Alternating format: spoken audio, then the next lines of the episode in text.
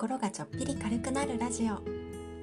お聞きいただきありがとうございます。この放送は子育て中の専業主婦モカがおしゃべり得意じゃないけど音声配信に挑戦していくチャンネルです。これから配信始めてみようかなと思っている方のご参考になれば幸いです。どうぞゆるりとお付き合いください。こんにちは。スタンド FM 勝手に応援サポーターのモカです。昨日はギブという言葉があんまり好きではないというお話をしている途中でだんだん気づいたことがあって私は面白かったんですけどさきさん渚さんハムさんガンモさんマーチさんコメントありがとうございました。裏のおばあちゃんとしてスタイフを楽しめばいいと思うとね肩の力が抜けて心が軽くなりました。ありがとうございます。やっぱりスタイフってそういうところだなと改めて思い出したというか初心に帰ったというかね。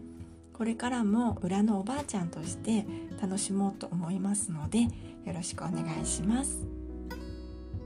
それでは今日は背中を押してもらって挑戦してみることにしました。というお話をしてみようと思います。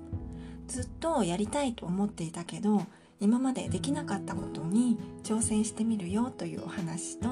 背中を押してくれた方のご紹介です。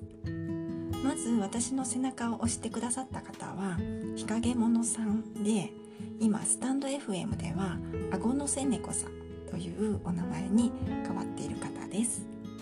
私日陰者さんには少なくとも3回以上は背中を押していただいていて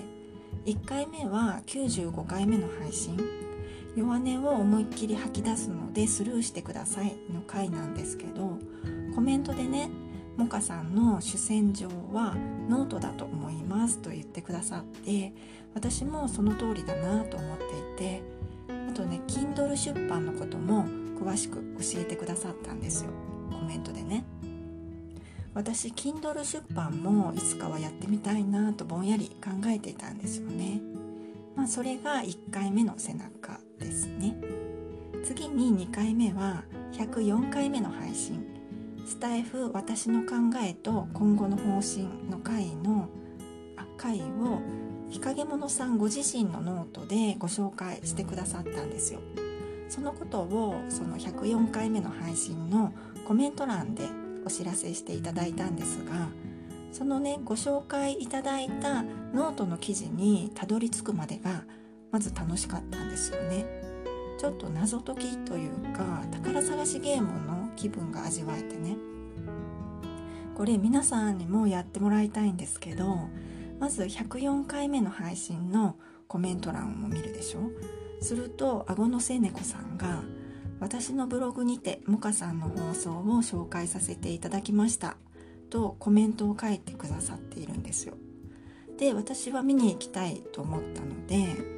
顎のせねこさんのアイコンをタップしてプロフィール欄を見に行くわけですよ。ブログのリンクがあるかなと思ってね。するとリンクのところにねカリカリとチュールって書いてある2つのリンクがあるんですよ。猫さんだからかな。でねそのアドレスを見ると一つはノートでもう一つはブログなんですよね。でまあ言ってるのはノートだろうなと思ってノートのリンクをタップして見に行ったんですけどどの記事でご紹介してもらっているのかちょっと一見わからなかったんですよね。でもまあその時の最新の記事だろうなと思って読んでみたんですけどその記事のタイトルがねスタイフアナリティクス×写真 AC のお小遣いというタイトルで全然ね私の配信とか出てきそうになかったんですよ。でも面白いのでそのまま読み進めているといきなり私の放送が出てきましたね。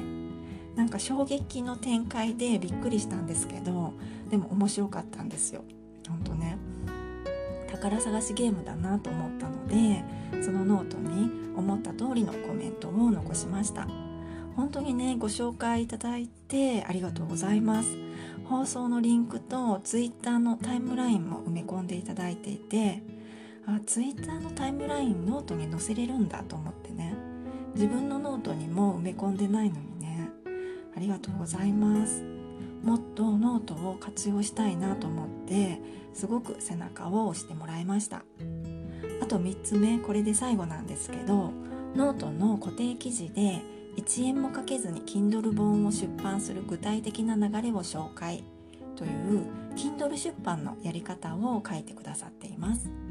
Kindle 出版をやってみようかなと思っている方は是非参考にさせてもらったらいいなと思うんですけどこの記事実は有料記事なんですよね。